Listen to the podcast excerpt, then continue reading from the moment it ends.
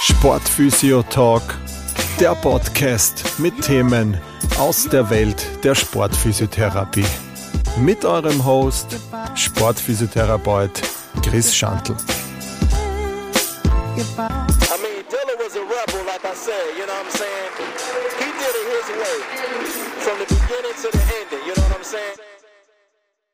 Hallo bei einer neuen Folge des Sportphysio Talk Podcasts. Als ich selber noch aktiv war in der Sportart Fußball, hatte ich äh, vor ja doch schon länger, längere Zeit her, also schon, schon weit über zehn Jahre, hatte ich mal äh, das Vergnügen mit einer Bänderverletzung im Sprunggelenk, wie vielleicht so viele auch. Und ähm, als ich dann sozusagen die Diagnose bekommen habe und dann eigentlich auch die Prognose im weiteren Verlauf war das einfach so, ja, Ruptur der, der äußeren Bänder, äh, braucht keine Operation. Ähm, nach vier bis sechs Wochen kann man sozusagen auch wieder alles machen. Ähm, und Sport dann vielleicht auch wieder nach, nach ungefähr zwölf Wochen oder so in etwa zehn bis zwölf Wochen wurde mir damals so prognostiziert. Ähm, es hat das Ganze hat sich dann aber massivst verlängert. Ähm, es wurde über ein halbes Jahr sogar, was die Reha gedauert hat. Und der Grund dafür war das äh, heutige Thema, nämlich dass da auch meine Syndesmose äh, verletzt war, beziehungsweise ein Band der Syndesmose. Ähm, und das kann schon, wenn diese Verletzung oder die Syndesmose dabei nicht so äh, mit be beachtet wird bei der ganzen Diagnostik, kann das einfach im, im Reha-Verlauf dann doch zu einer Immogenität führen und dass sich das Ganze einfach wirklich deutlich verlängern und dass das dann einfach nicht eine, eine typische Bandreha der, der Aus, bei einer Außenbandläsion ist. Und deshalb äh, das heutige Thema Syndesmosenverletzung im Sport sind sozusagen diese Syndesmosenverletzungen oft in einer Kombination, wie eingangs erwähnt, mit einer Außenbandläsion im Sprunggelenk verbunden. Das nennt sich dann in der Fachsprache High Ankle Sprain, ähm, weil da einfach eben auch nicht nur die seitlichen Bänder ähm, betroffen sind, sondern eben auch die Syndesmose.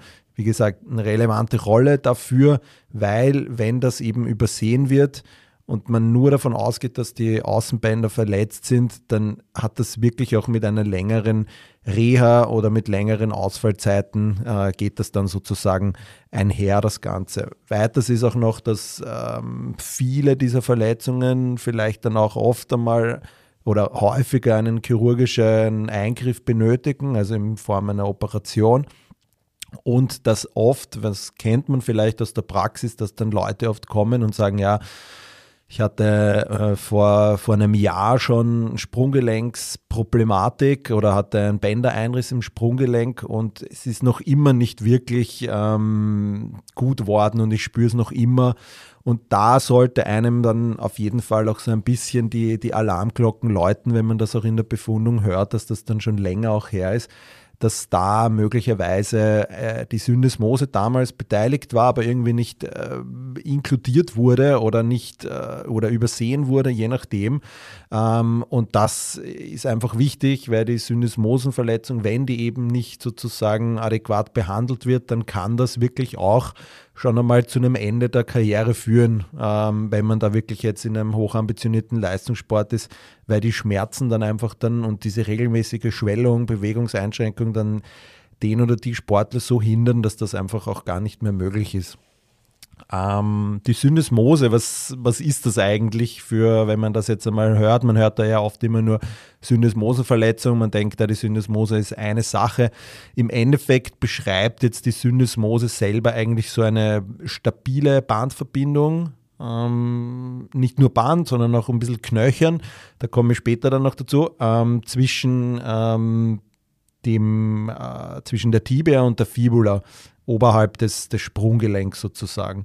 Und der setzt sich anatomisch jetzt gesehen, ähm, ist jetzt auch von der Literatur, die einen sagen vier Bänder oder 4 plus 1, die anderen sagen 3 plus 1.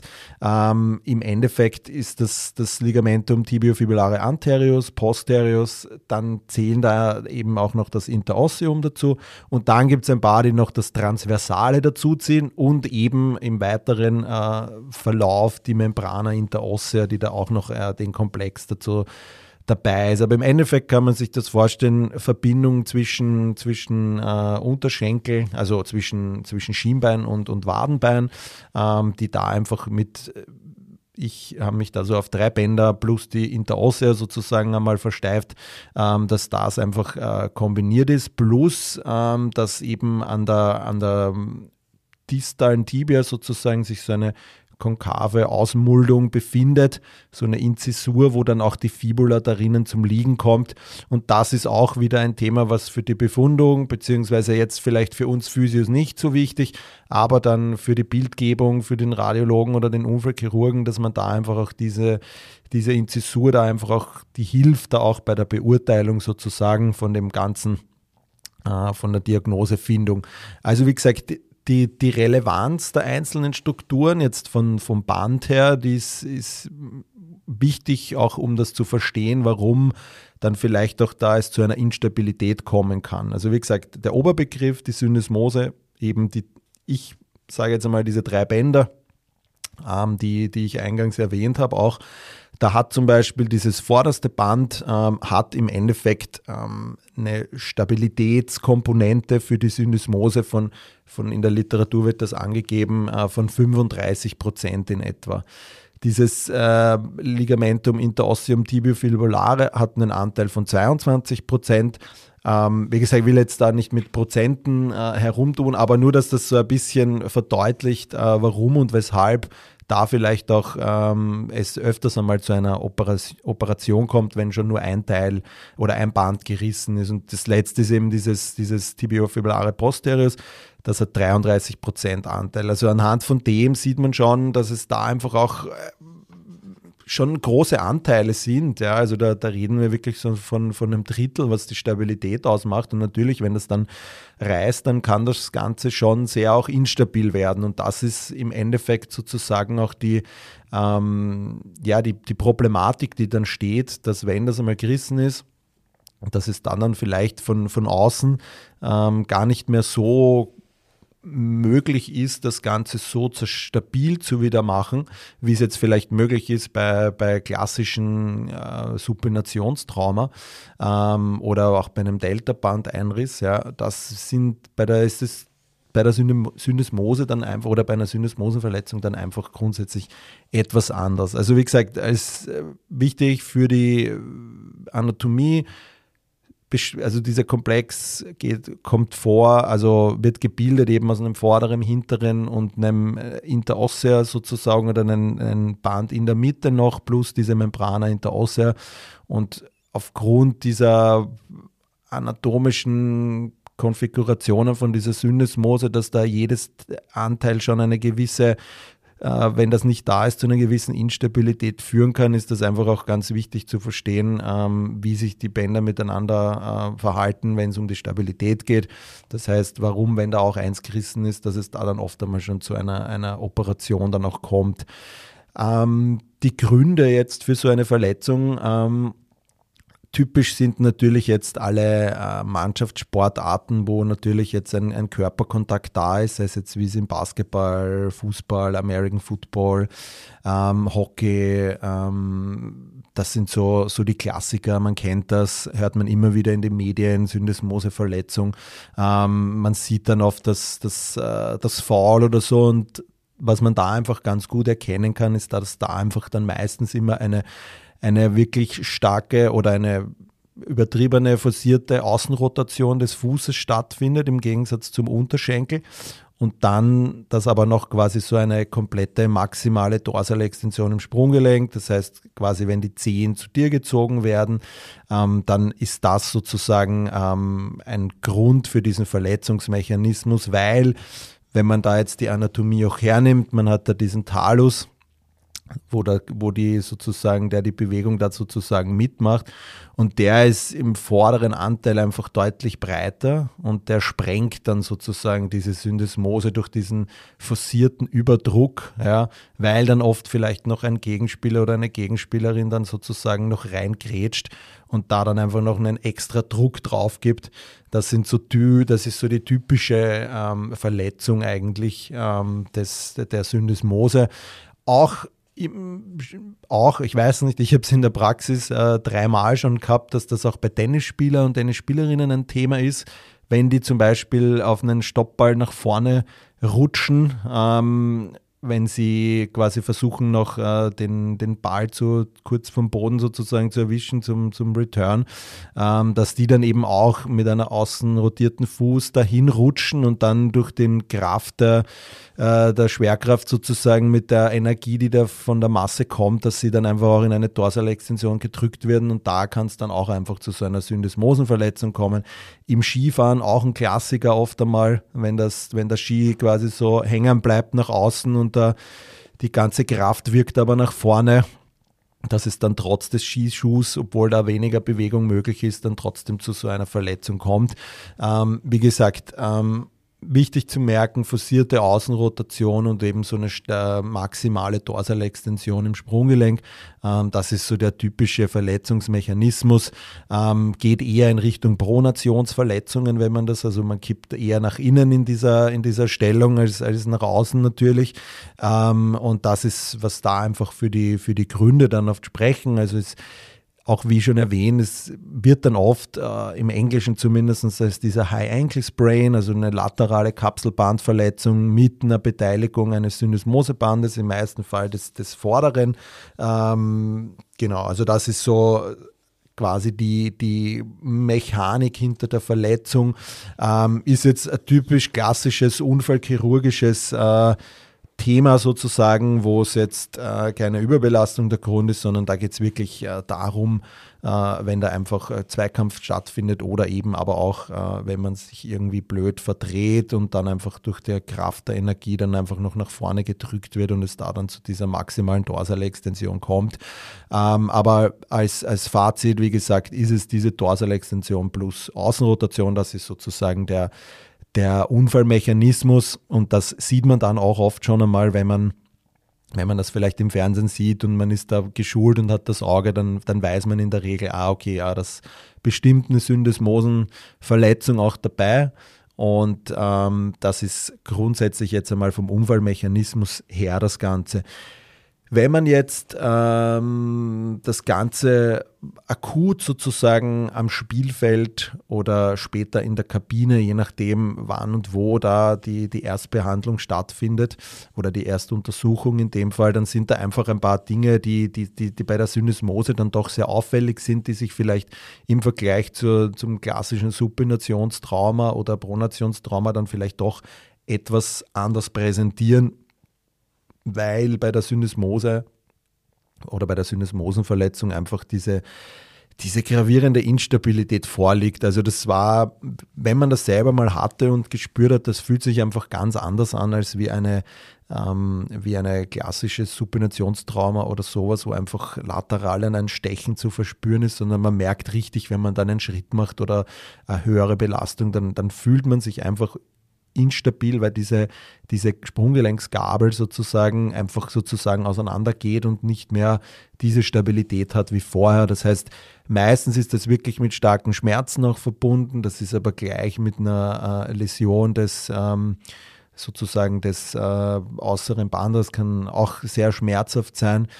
Bei der Syndesmose kommt dann oft aber noch dazu, dass da Schmerzen wirklich stark im, im Unterschenkel sind, oft auch einmal Richtung Knie ausstrahlend. Ähm, dann ist oft ähm, Sprünge sind da oft gar nicht mehr möglich. Ähm, gehen, selbst gehen ist da schon ein, ein großes Problem. Ähm, und dann kann man eben anhand von, von klinischen Tests dann auch noch sozusagen ähm, sich ein Bild als Therapeut machen, wenn man da den Check dann sozusagen macht. Da gibt es eine gute gute Testbatterie von, von äh, Überprüfungen, die, die da sozusagen wirklich auch einen, das Ganze sehr gut äh, eingliedern lassen. Auch noch, was der Patient dann oft sagt, dass dass er quasi von, dass der Fuß so eingeklemmt war. Das sagen dann auch ganz viele, dass sie da einfach, dass da so, solche Kräfte gewirkt haben. Äh, ähm, eben, wie gesagt, dass ähm, Schmerzen bis ins Knie gehen. Das ist bei einer Bandläsion, einer seitlichen oft nicht der Fall. Und eben dieses Instabilitätsgefühl, das ist das, was der Sportler oder die Sportlerin dann im Endeffekt auch noch angibt. Wenn man dann jetzt aber vor Ort ist, als Sportphysio und betreut, dann macht man ja einfach mal seine Tests und da ist es auch hier wieder wichtig, eine gute, ähm, dass man da seine, seine, ich sage jetzt einmal fünf Tests oder so hat, die man schnell durchführt, damit man einfach auch sagen kann, okay, ähm, geht oder geht nicht mehr weiter. Und da bietet sich einfach an, äh, da so ein paar dieser Tests durchzuführen erste ganz klassisch, man geht mal auf dieses vorderste Band der Syndesmose, gibt da einen Druck drauf, ist ein Druckschmerz da? Meistens ja. Dann hat man schon einmal hier einen Befund, der in die Richtung geht. Dann gibt es noch diesen klassischen Squeeze-Test, wo man sozusagen die, die Fibula gegen die Tibia ähm, komprimiert sozusagen, eher in der Mitte des Unterschenkels sozusagen. Wenn da dann auch wieder Schmerzen auftreten, ist das auch wieder ein Zeichen für eine Syndesmose. Beim Außenrotationstest geht das dasselbe sozusagen. Also dann rotiert man, wird der Fuß quasi passiv nach außen rotiert, der Unterschenkel fixiert und dann bekommt man da, wenn man dann eben noch diese Dorsalextension dazu macht, wirklich einen Stress auch auf der Syndesmose. Der wird da einfach erhöht und dann gibt der oder die Sportlerin dann eher auch schafft einen, einen Schmerz sozusagen auch an. Dann kann man natürlich noch äh, einen Fibula-Translationstest machen. Ähm, das ist auch so ein typischer Test, ähm, wo man einfach mit einem Druck von vorne und von hinten sozusagen gegen die, gegen die Fibula drückt, um diese dann gegen die Tibia sozusagen zu verschieben. Wenn da einfach ein, vermehrte, ein vermehrtes Spiel da ist, als im, im Vergleich zur Gegenseite, dann hat man da einfach auch ein Zeichen dafür, dass die Syndesmose auch wieder ähm, verletzt sozusagen ist. Ähm, und was auch noch wichtig ist, dass so ein Ruheschmerz im Bereich, wirklich im Bereich der Syndesmose auch vorhanden ist und dass dann eben auch viele das sozusagen als, als oder dass dann hast du einfach schon deine fünf ähm, Zeichen da, dass da einfach eine Verletzung der Syndesmose womöglich auch äh, dabei ist. Und das ist dann eigentlich auch wirklich so, die, der nächste Schritt ist dann eigentlich wirklich sofort im besten Fall MRT-Abklärung. Ähm, das heißt, hier wirklich, wenn es einen Mannschaftsarzt oder Ärztin gibt, hier wirklich gleich Kontakt suchen und eben die, die ganzen äh, Parameter mal aufzählen und die Tests mal alles sagen und einfach die, diese Verdacht einmal oder diese Vermutung rein jetzt als sportphysiotherapeutische erste äh, Erstdiagnose sozusagen, dass man da einfach sagt, okay, das ist eine klassische Red Flag, da braucht es einfach noch eine ärztliche Abklärung. Ähm, je nachdem, wie das Setting dann ist, geht es dann zum Arzt oder eben hier wird gleich dann ein, ein MRT sozusagen äh, ein, eingefädelt. Oft ist es aber auch so, dass ähm, eben im, im, klassischen Alltag jetzt dann natürlich die meisten dann einmal den Weg in ein Unfallkrankenhaus suchen und dass es da einfach einmal wirklich zu einer klassischen Röntgendiagnostik kommt. Ähm, und das hilft bei der Syndesmose aber natürlich auch schon in gewisser Weise. Man muss da aber wirklich auch genau hinschauen. Ähm, das ist definitiv auch so eine Sache, was vielleicht oft mal übersehen wird, ähm, weil hier einfach äh, natürlich jetzt keine am Röntgen jetzt nicht diese Aufnahmen zu sehen sind, wie es das jetzt auf, in einer Magnetresonanz hast. Aber trotzdem im Röntgen zeigt einfach schon gewisse Abstände von Tibula, äh, Tibia und Fibula. Die können da einfach schon, plus natürlich zu dieser äh, vorangegangenen Diagnostik, das kann dann einfach schon zeigen, dass es hier äh, sozusagen zu einer Beschädigung der Syndesmose gekommen ist. Da gibt es charakteristisch dafür, ist sozusagen so, äh, nennt sich Tibofibula Clear Space, äh, abgekürzt TCS. Das ist sozusagen, ähm, dass dieser Syndesmosenspalt sozusagen aufgeweitet ist. Da gibt es gewisse Abstände, die Norm sind und, und wenn das einfach mehr ist, dann kann man hier von einem vermehrten Abstand sprechen und dass da es einfach zu einer Asymmetrie im Gelenkspalt kommt und deshalb kann man da auch schon ganz gut am Röntgen auch sehen, dass es hier zu einer wahrscheinlich Verletzung der Syndesmose gekommen ist. Ähm, aber, und dafür sind jetzt äh, zum, zum Beispiel eine Ultraschalldiagnostik dann auch wieder ein, ein, eine gute Sache, weil man hier einfach dann auch eine dynamische Beurteilung hat. Das heißt, man kann hier wirklich bewegen lassen und sieht, was sich äh, im Syndesmosenkomplex sozusagen auch tut. Und hier kann man dann einfach auch äh, mittels dem feststellen. Natürlich wird das äh, Standard Peter jetzt nicht gemacht, sondern die Röntgen-Sache ist da eigentlich das, das, äh, ja, das Stand oder das, was eigentlich ganz wichtig ist, wird eigentlich in der Regel natürlich noch immer durchgeführt. Äh, es kann aber vorkommen, dass man einfach äh, dass man oder dass man jemanden erwischt und der oder die sagt dann einfach, ja, na, klassische Sprunggelenksdistorsion, äh, Bänderriss ähm, und, und wird auch gar kein Röntgen gemacht. Und dann kann das eben passieren, dass diese Syndesmosenverletzung übersehen wird oder dieser Abstand einfach anders ist, diese Aufweitung. Und deshalb ist es das einfach auch eine wichtige Sache, dass da einfach auch wirklich das Röntgen schon einmal, wenn man das hat, gut kontrolliert wird. Ähm, was auch noch äh, eben wichtig ist oder was dann natürlich das, der Goldstandard ist, ist natürlich die Magnetresonanztomographie, also MRT.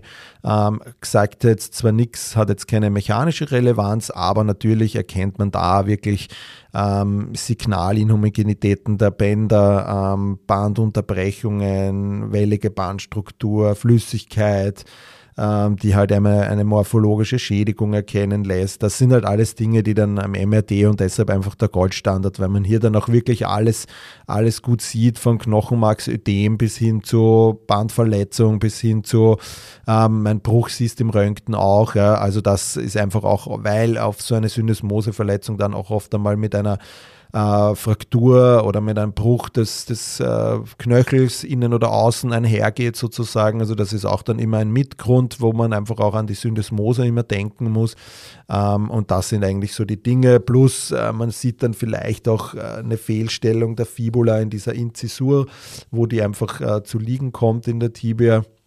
Also wenn da ein geschultes Auge ist, dann erkennt das das eigentlich auch ganz, ganz gut von der, von der äh, bildgebenden Diagnostik. Ja. Aber man muss auch sagen, dass viele von diesen Verletzungen einfach am Röntgenbild nicht sichtbar sind. Ähm, deshalb ist es einfach auch wichtig, hier das MRT zur Rate zu holen, damit man hier einfach eine genaue Diagnose auch hat, ähm, damit es da einfach nicht so einfach nicht übersehen wird. Weil das ist im Endeffekt, wie gesagt, das, was sich vielleicht in den letzten Jahren verändert hat. Früher wurde die, die Syndesmosenverletzung einfach auch so ein bisschen, äh, ja, wie man sagen, so ein bisschen runtergespielt worden, weil sie einfach ja einfach oft nicht erkannt worden ist oder ihr nicht die Bedeutung gegeben hat, die dafür einfach wichtig ist, gerade bei, bei Sportlern oder Sportlerinnen, die dann einfach in, in Extrembelastungen noch kommen.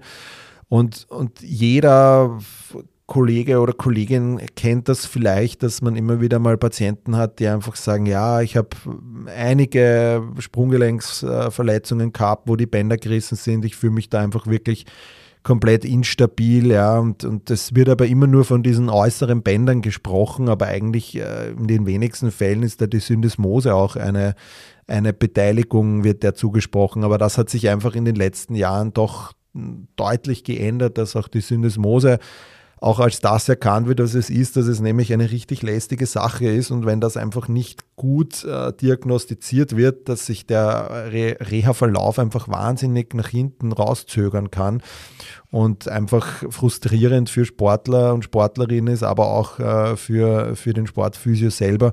Und deshalb einfach auch, wenn immer jemand zu euch kommt äh, mit, er sagt, er ist nur nach außen umgeknöchelt oder so, einfach dieses Syndesmose-Setting auch durchziehen, um da einfach auch nichts zu übersehen. Lieber am Anfang einmal genauer drüber schauen und, und vielleicht zwei, dreimal das überprüfen und vielleicht dann noch sagen, hey, das ist noch vielleicht ein bisschen ein Red Flag, da gehen wir noch äh, mal zum Arzt und, und, und das soll man noch einmal anschauen, wenn da vielleicht dabei nur Röntgen gemacht worden ist und noch kein MRT da wirklich noch einmal als Abklärung dann das Hingehen, damit einfach die Reha dann auch, auch besser gestaltet werden kann, beziehungsweise eben, weil eine instabile Syndesmose dann einfach dann doch auch oft zu einer Operation führt, sozusagen. Ja. Ähm, es ist, diese Ruptur der Syndesmose ist eben nicht nur was Einfaches, sondern es ist wirklich oft eine ein komplexes Verletzungsmuster, ähm, wo diese ganzen, also ganzen Strukturen, die verletzt sind, sich auch oft ein bisschen negativ beeinflussen können. Ähm, aber wenn man es natürlich weiß, dass da auch die Syndesmose mitbeteiligt ist oder ähm, in Kombination mit, mit einem Band, mit einem anderen Band, was das Sprunggelenk stabilisiert oder mit einer Fraktur, dann kann man hier einfach auch äh, die Therapie bestmöglich auch gestalten natürlich. Wie gesagt, oft ist es aber so, dass es eben gerade bei der Syndesmose dann zu einer Operation kommt, ähm, die einfach nur mehr chirurgisch stabilisiert werden kann, damit einfach auch äh, eine, eine sozusagen eine Nachhaltigkeit gegeben werden kann, weil es kann einfach wirklich sein, dass so eine Syndesmosenverletzung dann doch oft der Grund dafür ist, dass man wirklich nicht mehr so sportlich aktiv sein kann, es zu Knorpelschädigungen kommen kann dadurch, weil diese Stabilität nicht mehr gegeben ist und einfach sich das Gelenk nicht gut anfühlt und äh, die Sportler dann auch oft bei jedem Mal umknöcheln wieder, weil einfach ein, ein Stabilitätskomponente fehlt und deshalb kann es da eben vermehrt auch zu, zu einer Operation kommen, weil eben auch wie eingangs erwähnt, dass oft schon, ähm, wenn nur die Vorder-, das vordere Band der Syndesmose sozusagen isoliert gerissen ist, kann das dann schon bei diesen 33 Prozent, die sie auch hat, ja, kann das da schon zu einer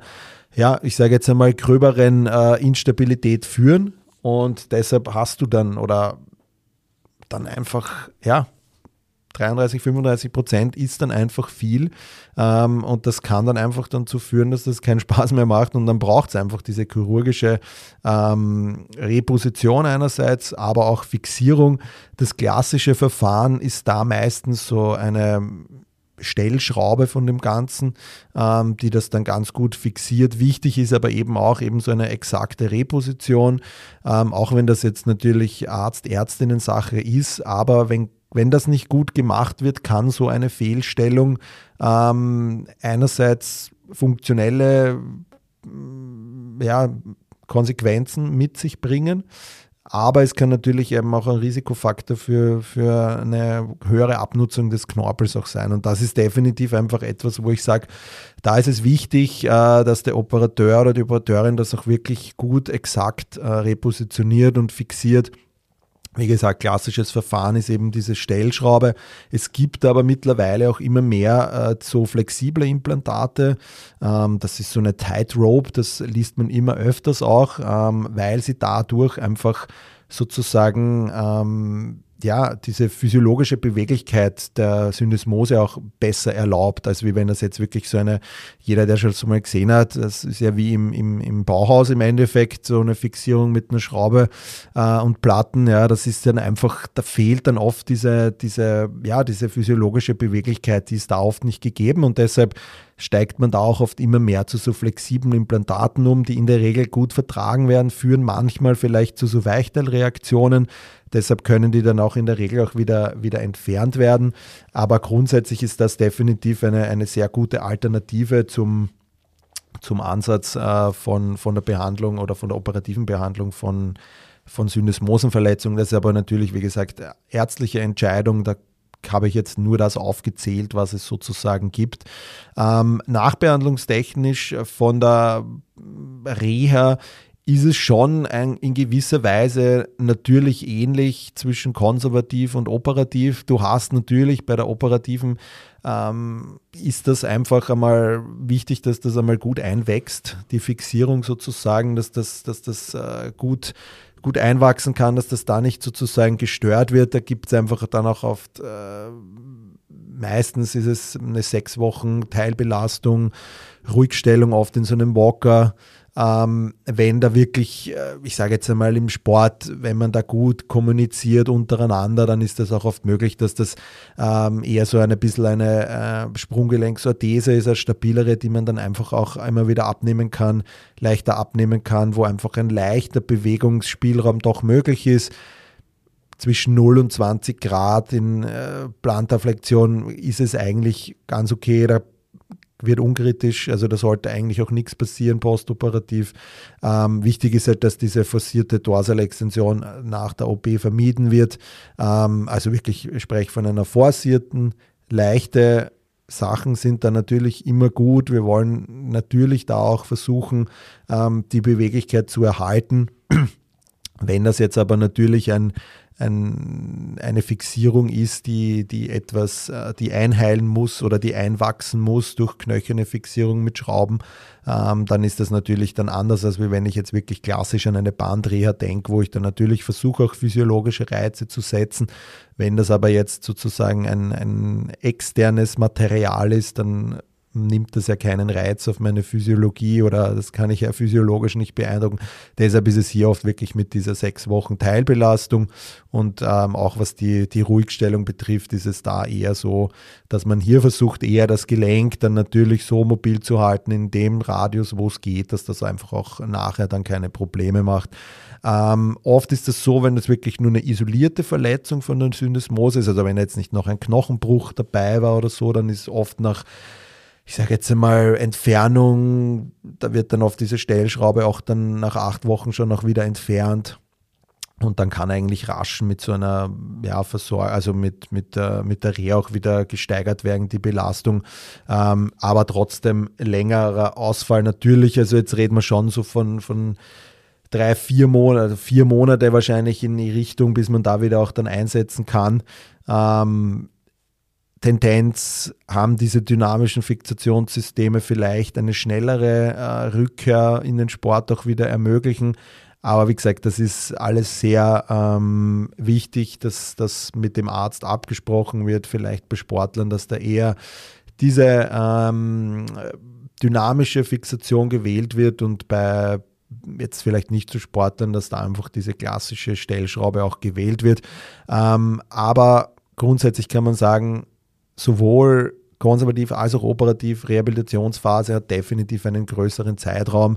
Ähm, als jetzt äh, eine klassische Bandverletzung redet man eher von zwei bis, bis sechs Monaten.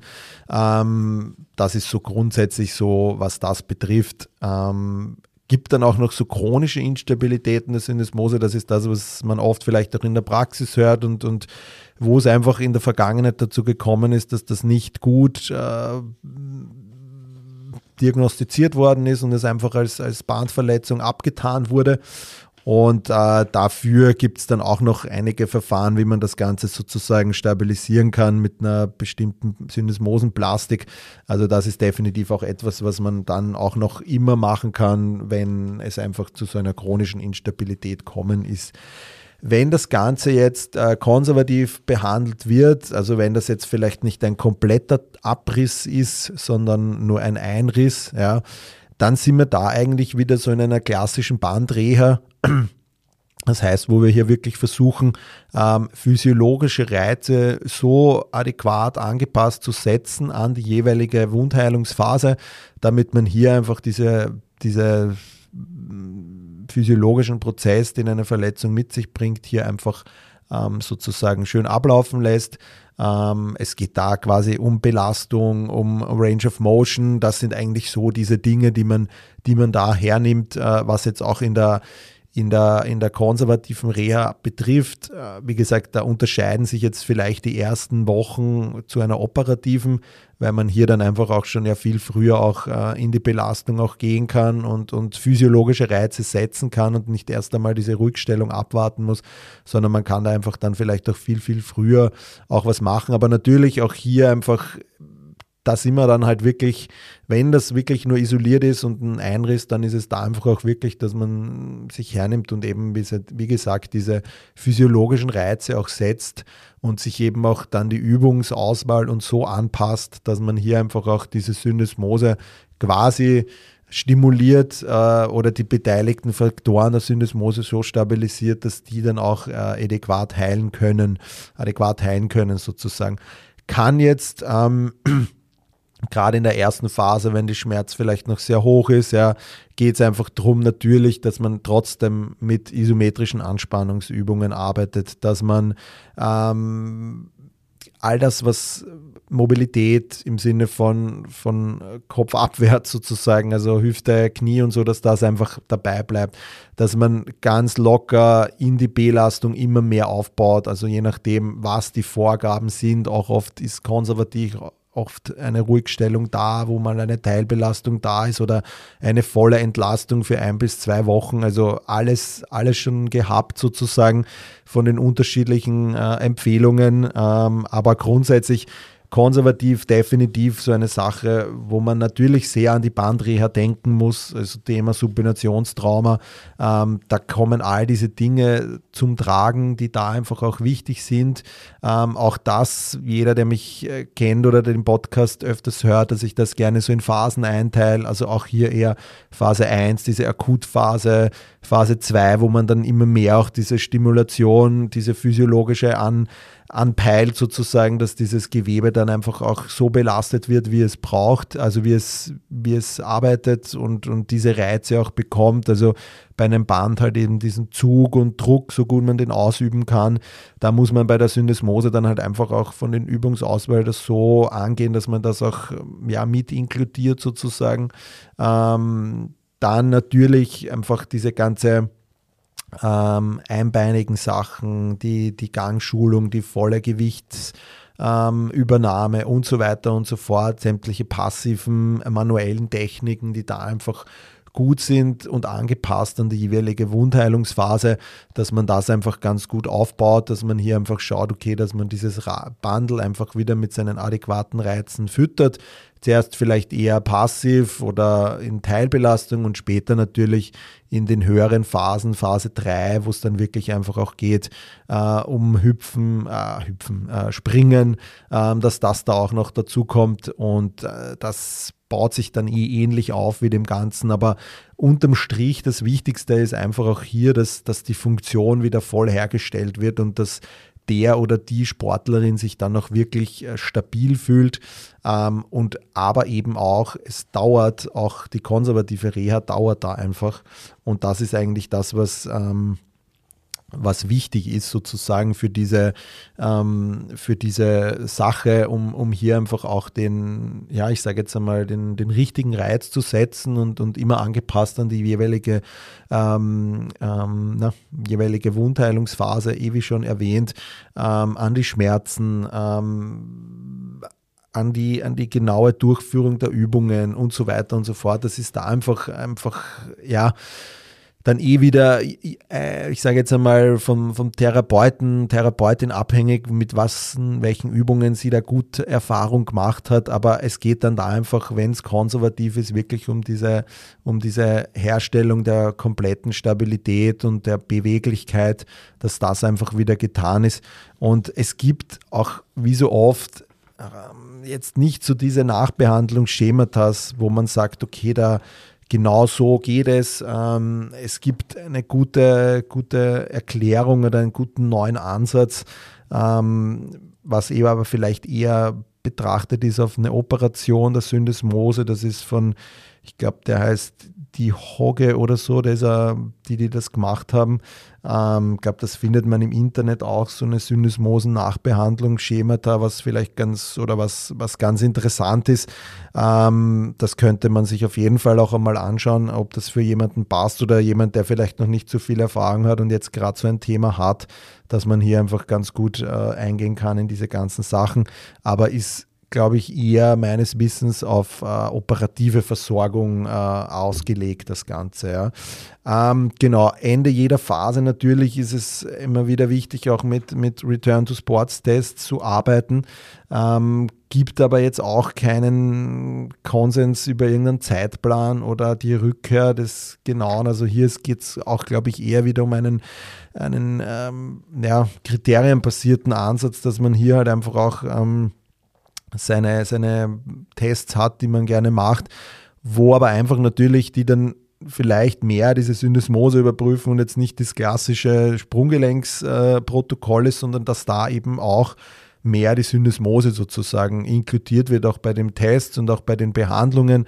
Ähm, wenn man, wie eingangs erwähnt, weiß, wo die ähm, Syndesmose sozusagen auf Zug kommt oder die, die beteiligten Strukturen bei einer forcierten Außenrotation und Dorsalextension, dann wäre es vielleicht auch ratsam, auch in diesen Bereichen auch natürlich zu trainieren, weil man dann das Gewebe natürlich äh, physiologisch so belastet, dass es da einfach auch äh, einen Stress bekommt, aber hier natürlich Therapiesetting, einen Stress, der quasi positiv ist und hier einfach diese Zellaktivität in dem Bereich dann auch mehr, mehr ähm, forciert und es da einfach auch zu einer ja, größeren Stabilität kommt und einfach zu, zu wieder der Stabilität, die man, die man gerne haben möchte, damit man wieder in den Sport äh, zurückgehen kann. Ähm, grundsätzlich ähm, kann die auch die konservative Behandlung ist definitiv auch nicht so, deshalb, es gibt da keine Nachbehandlungsschematas und es kann auch da immer wieder Komplikationen auftreten. Und deshalb ist es wirklich,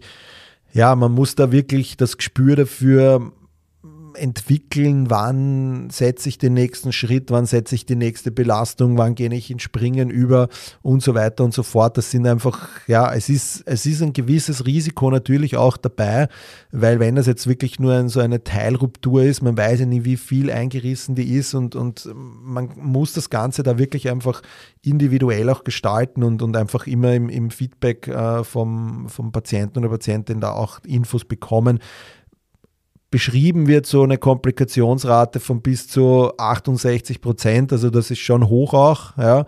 Ähm, Gibt es natürlich in allen Therapiesettings, äh, dass das dazu kommen kann, was heißt Komplikationen eben, dass die Bewegungseinschränkung länger da ist, dass die Belastung länger, also die Belastungsschmerzen länger da ist, dass irgendeine, dass immer wieder es zu einer Schwellung kommt ähm, oder es sogar chronisch wird, diese Instabilität. Und das ist eigentlich quasi ähm, das, das Wichtigste, was man auch wissen muss, dass man auch dafür sich wieder einen sich wirklich was überlegt, was macht die Syndesmose, was ist die Aufgabe, was soll sie verhindern, wie kann ich das stimulieren, wie kann ich die Übungen so wählen, dass ich da auch äh, den Sportler oder Sportlerin bestmöglich darauf vorbereite, dass das einfach stabil wird.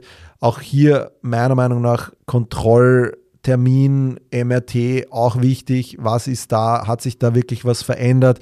Muss man auch dazu aber sagen, dass es oft so, wie oft bei MRT oder so ist, dass nach sechs Wochen sich das ganze Gewebe dann so narbig, ähm, also einfach narbig ist und dass das dann im, im, im MRT oft gar nicht mehr, mehr wahrgenommen wird als irgendeine Verletzung, weil sich die, die Narbe dann eher wieder sehr angepasst hat an das Ganze und es da trotzdem dann noch immer wieder zu einer, obwohl es dann auch immer zu einer Instabilität kommt und, und die, das Band trotzdem noch immer offen ist. Also wie gesagt, Syndesmoseverletzungen äh, nach Rücksprache mit einem Arzt oder mit einem Radiologen ähm, wirklich eher schnell diagnostizieren. Da gibt es die besten Werte, was rauskommen, damit man das auch wirklich genau einschränken kann. Ähm, umso länger das zurückliegt, umso schwieriger ist es, weil das Gewebe natürlich vernarbt, aber oft dann so vernarbt, dass es einfach instabil ist. Und äh, das ist einfach wichtig, dass man das dann einfach von Anfang an auch gut angeht.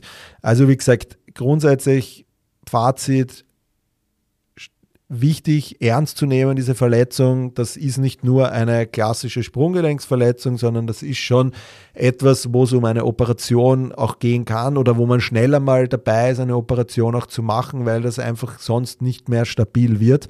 Ähm, das heißt, quasi jede Instabilität sollte quasi operativ versorgt werden, weil es oft konservativ dann nicht den Outcome hat und es dann erst zu einer ähm, sozusagen Operation kommt und man dadurch dann einfach noch mehr Zeit verliert. Ähm, Rückkehr und diese ganzen Sachen, es ist sehr individuell, ähm, es ist sehr abhängig vom Grad der Verletzung, wie viele Bänder sind dann wirklich dabei, wie hoch ist die Instabilität und das muss man einfach alles mit bedenken in seinem Behandlungsplan auch. Was ist natürlich auch die Sportart? Da sind wir natürlich wieder von bis. Ein, ein Läufer, der sich das vielleicht beim Skifahren im Urlaub zuzieht, äh, wird wahrscheinlich natürlich früher wieder da sein, als jetzt vielleicht einer, der ähm, Rugby spielt oder Basketball das ist natürlich dann immer sehr individuell angepasst. Da kann man da gar nicht jetzt so das ganz genau einen Plan durchboxen äh, auch. Aber als Fazit ist es eben, wenn es konservativ ist, dann wirklich einfach an die Syndesmose-Strukturen denken, was brauchen die als Reiz, ähm, um wieder stabil zu werden. Und wenn es operativ ist, dann geht es eher einfach um einen klassischen Belastungsaufbau, Beweglichkeitsaufbau nach der Ruhigstellung, äh, Muskulaturaufbau, dass es da einfach, das ist da dann der Fokus. Bei der konservativen, wenn da nicht so eine lange Ruhigstellung ist, neigt die Muskulatur ja nicht so zum Abschwächen.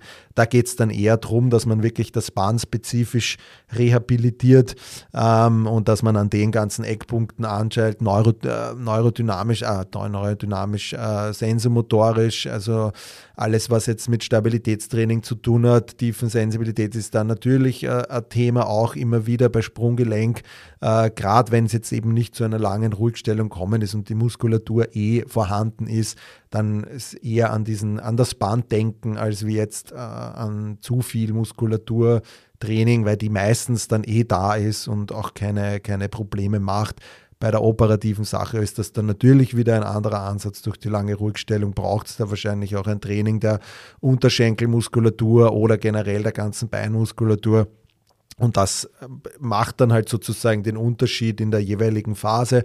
Ähm, wer jetzt dann früher zurückkommt, ob vielleicht der Operative zurückkommt oder der Konservative, Schwer zum sagen, tendenziell würde ich wahrscheinlich eher sagen der operative, weil es einfach wirklich gegeben ist, dass das komplett stabil ist. Ähm, da können eher maximal diese Bewegungseinschränkungen aufgrund der Ruhigstellung ein Problem sein, aber deshalb einfach auch wichtig, hier früh zu starten mit der Reha, damit man in den Bereichen auch äh, bewegen, mobilisieren kann, wo es vielleicht auch geht ähm, und dass man einfach eine gute Basis legt, wenn dann sozusagen diese Ruhigstellung vorbei ist und einfach die Belastung äh, gesteigert werden kann. Das ist eigentlich die, die Idee dahinter zwischen den Sachen. Also Syndesmoseverletzung bitte ernst nehmen, ist meiner Meinung nach in den letzten Jahren eh intensiver geworden. Hört man deshalb auch öfters, dass Leute mit einer Syndesmoseverletzung kommen. Früher wurde das vielleicht einfach nur als äh, Sprunggelenksverletzung abgetan ähm, oder als einfache, nicht als komplexe Sprunggelenksverletzung.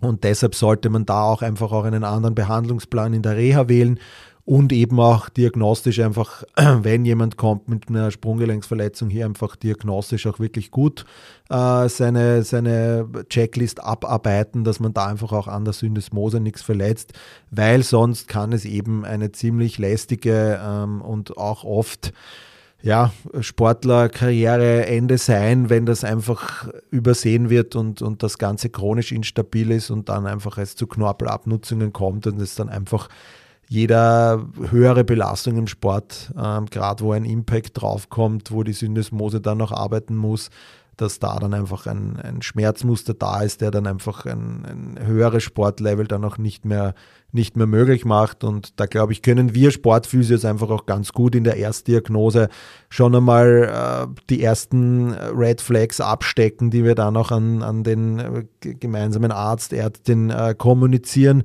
und ähm, dass da einfach auch vielleicht äh, der Sportler oder die Sportlerin dann von Haus aus gleich eine gute ähm, Erstbehandlung hat, sowohl aus ärztlicher Sicht als auch aus sportphysiotherapeutischer Sicht. Ich hoffe, ihr habt zum Thema Syndesmose jetzt ein bisschen was mitnehmen können, ein paar Eindrücke sammeln können. Und ja, ich sage danke vielmals für eure Zeit und auf eure Aufmerksamkeit und ähm, wünsche euch was und wir hören uns in der nächsten Folge ja, wieder. Das war es auch schon wieder mit der heutigen Folge. Ich hoffe, ihr hattet Spaß dabei. Ich freue mich über ein Like und ein Abonnement auf den gängigen Streaming-Plattformen Spotify, Apple Music und Co. Bei Fragen, Anregungen zur heutigen Folge oder einer der vorangegangenen könnt ihr mir eine E-Mail schreiben an info at sportphysio-fortbildung.at. Ich freue mich, bis zum nächsten Mal, euer Chris.